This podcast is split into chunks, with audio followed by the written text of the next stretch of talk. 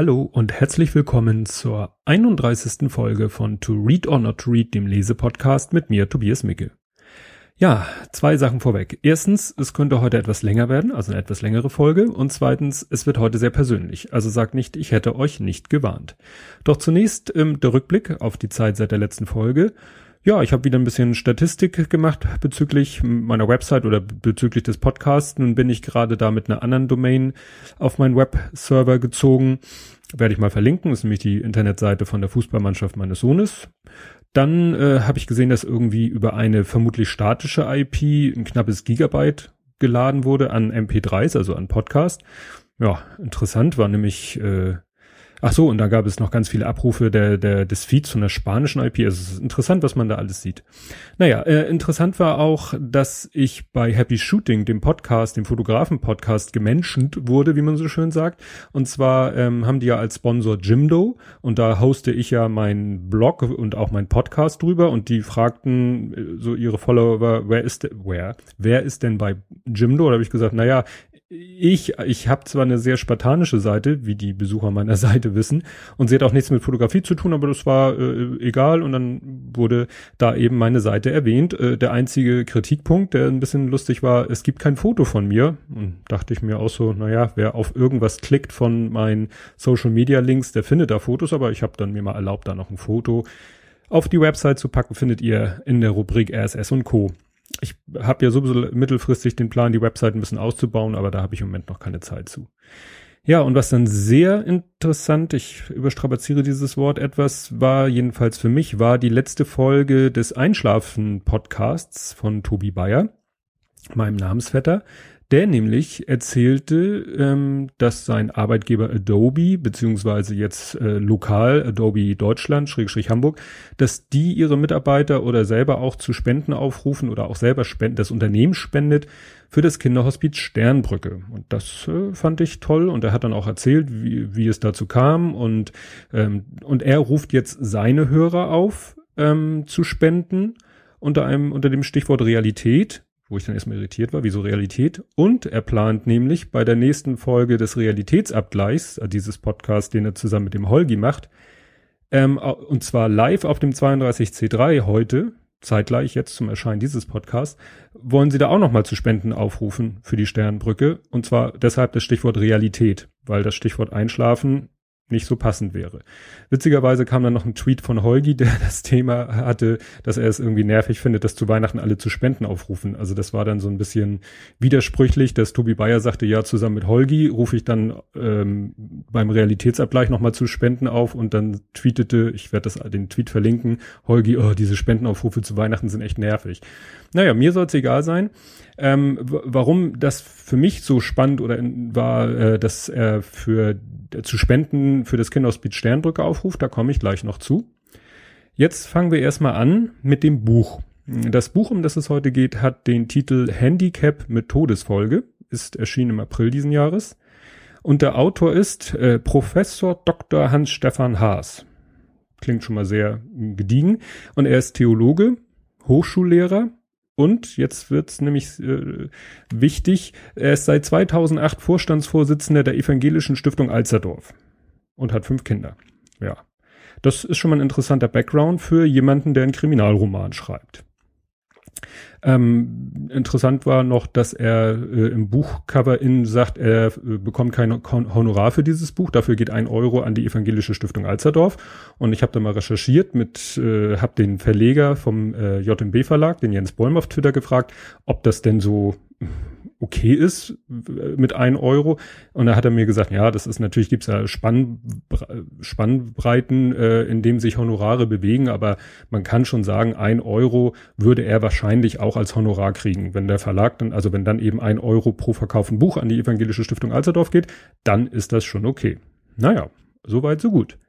Und wie ich zu dem Buch gekommen bin, ja, meine Frau hat es sich geholt, äh, weiß nicht, wie sie darauf gekommen ist. Und es hat eben auch mit uns was zu tun. Dazu gleich mehr. Ich vertröste euch noch ein bisschen.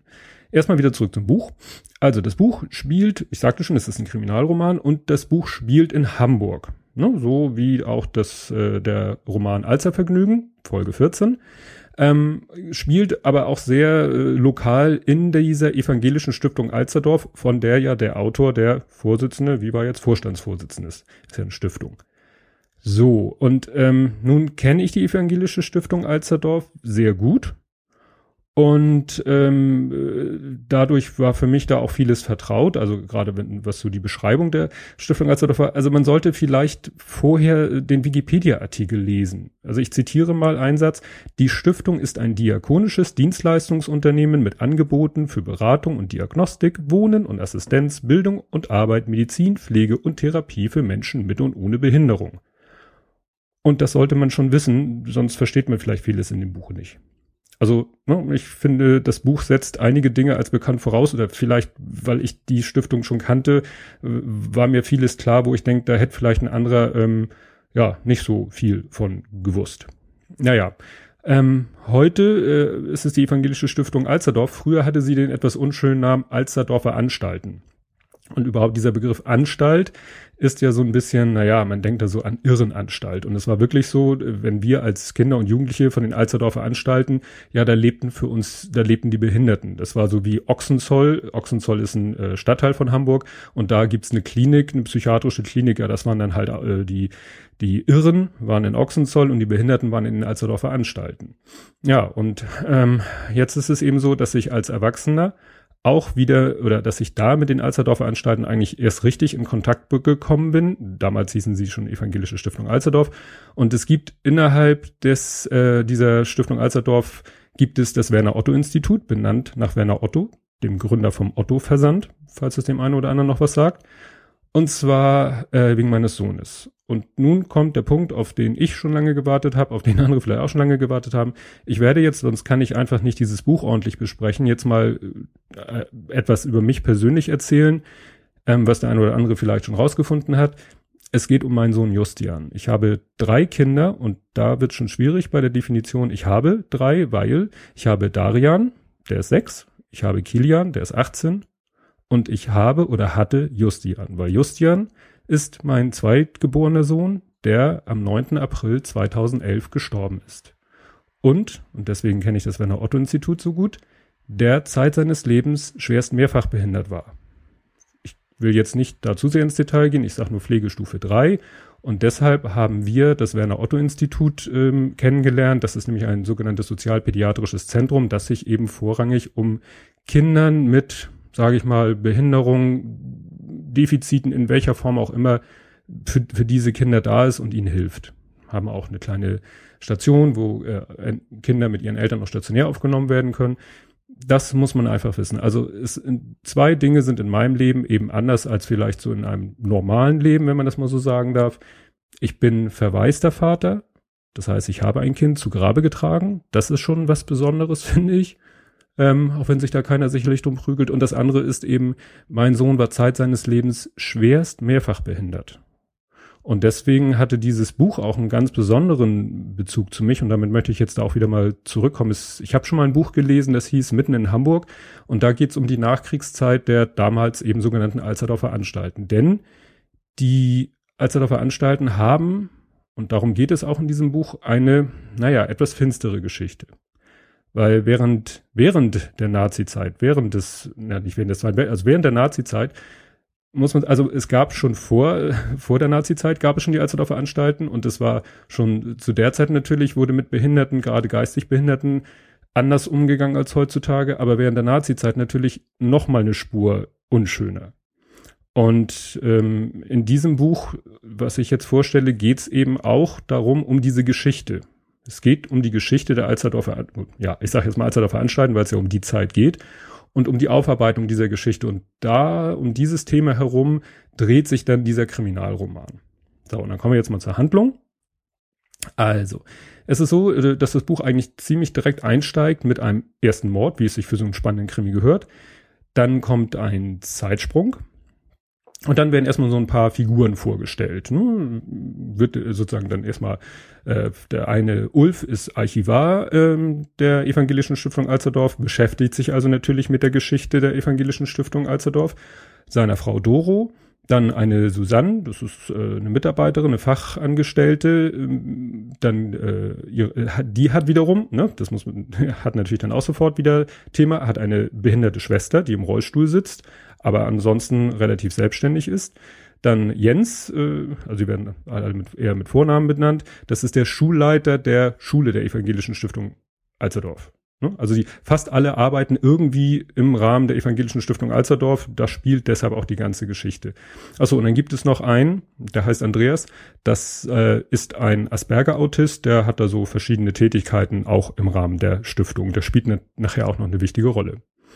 Naja, der zweite Mord ist dann ja ziemlich überraschend beziehungsweise wird für die Außenstehenden gar nicht als Mord wahrgenommen. Also der erste Mord wird eigentlich auch nicht als Mord wahrgenommen, weil der Täter ist sehr intelligent und auch sehr bewandert, was medizinische Dinge hingeht. Der schafft es also, den ersten Mord wie einen normalen Tod aussehen zu lassen. Der zweite, den zweiten auch. Aber man äh, weiß es als Leser, dass es eben ein Mord ist, weil die, weil äh, oftmals oder weil Teile der Geschichte aus Sicht des Täters geschrieben sind. Also ne, da ist man dann plötzlich liest man so, als wenn der Täter der Erzähler ist. Und da kommen wir wieder zu meinem Lieblingsthema. Immer wenn etwas aus der Sicht des Täters geschrieben ist, dann wird das dadurch dargestellt durch kursive Schrift. Und das habe ich ja schon mal gesagt. Ich finde es einfach scheiße, Entschuldigung, weil äh, es ist anstrengend, finde ich, über lange Zeit kursive Schrift zu lesen. Und es geht da eben, ganze Kapitel sind so in kursiver Schrift.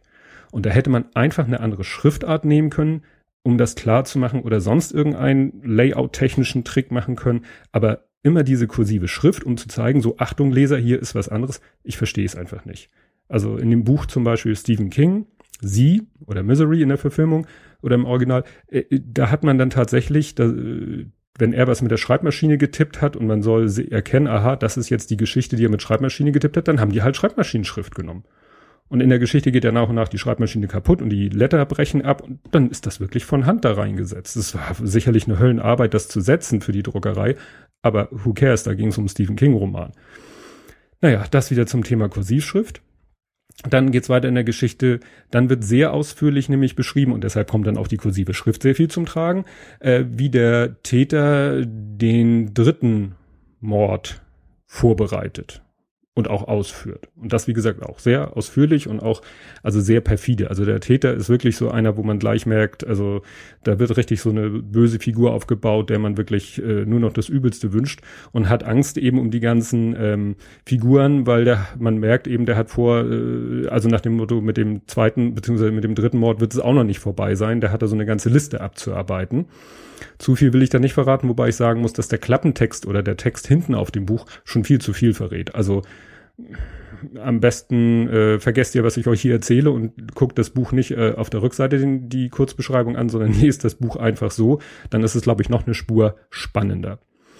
Ja, und äh, nebenbei geht's aber auch darum, dass die äh, Doro irgendwann den Job bekommt, ähm, alte Briefe im Archiv ähm, vom Sütterlin, also von dieser altdeutschen Handschrift, zu ja abzutippen in ein in Textdatei, damit auch andere sie auswerten und lesen können.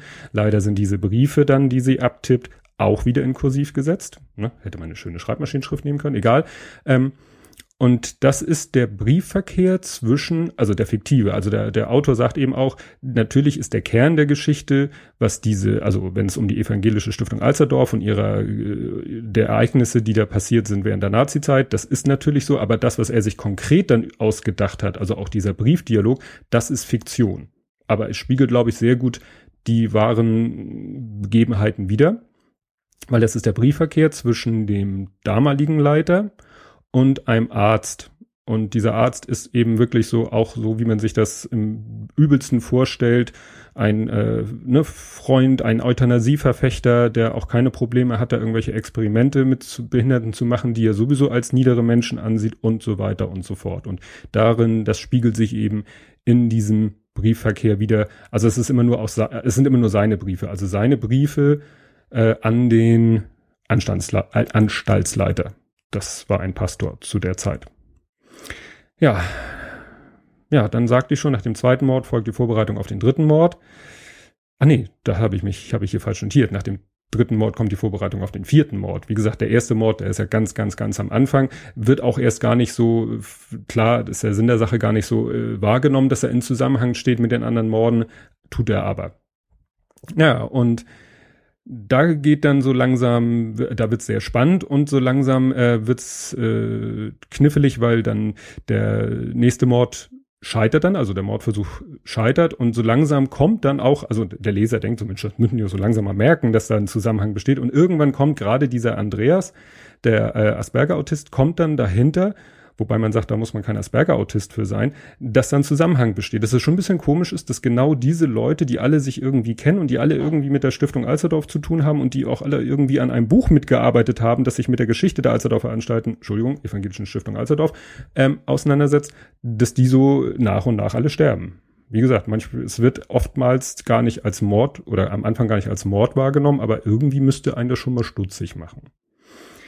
Ja, und zum Schluss äh, eskaliert dann die Situation auch ein bisschen, dann kommt ein sehr spannendes Finale und dann ist das Buch plötzlich zu Ende. Und zum Glück gibt's dann noch einen Epilog, wo das alles nochmal dann so ein bisschen äh, aufgearbeitet wird, weil sonst wäre man völlig konstatiert, so, huch, Buch zu Ende. Und äh, was passiert jetzt mit dem Täter und äh, so weiter und so fort. Aber das wird zum Glück im Epilog dann erklärt.